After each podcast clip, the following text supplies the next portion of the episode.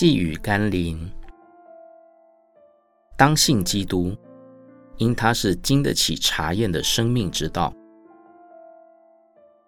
今天要读的经文是《路加福音》第一章第三节、第四节。这些事我既从起头都详细考察了，就定义要按着次序写给你，使你知道所学之道都是确实的。这是一个新闻资讯爆炸的时代，人们每天接收到的资讯根本来不及消化，更谈不上仔细考察了。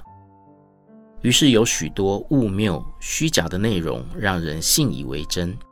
甚至还转传分享给更多人。基督徒在属灵的事物上务要小心，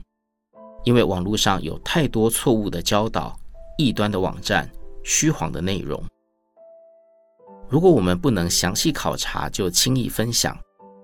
不但不能帮助一个人认识耶稣基督并上帝的真理，还可能致使人走错谬的路，绊倒人，甚至让人失去得着永生的机会。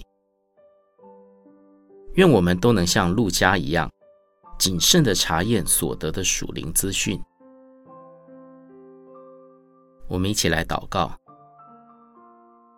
亲爱的圣灵，求你给我敏锐的心，让我可以警醒地查验哪些是合乎神的善良与纯全，而不是道听途说的随意散布那些未经查证的消息和资讯，免得我像瞎眼领瞎眼的，两个都一起跌入坑里。奉耶稣基督的圣名祷告，阿门。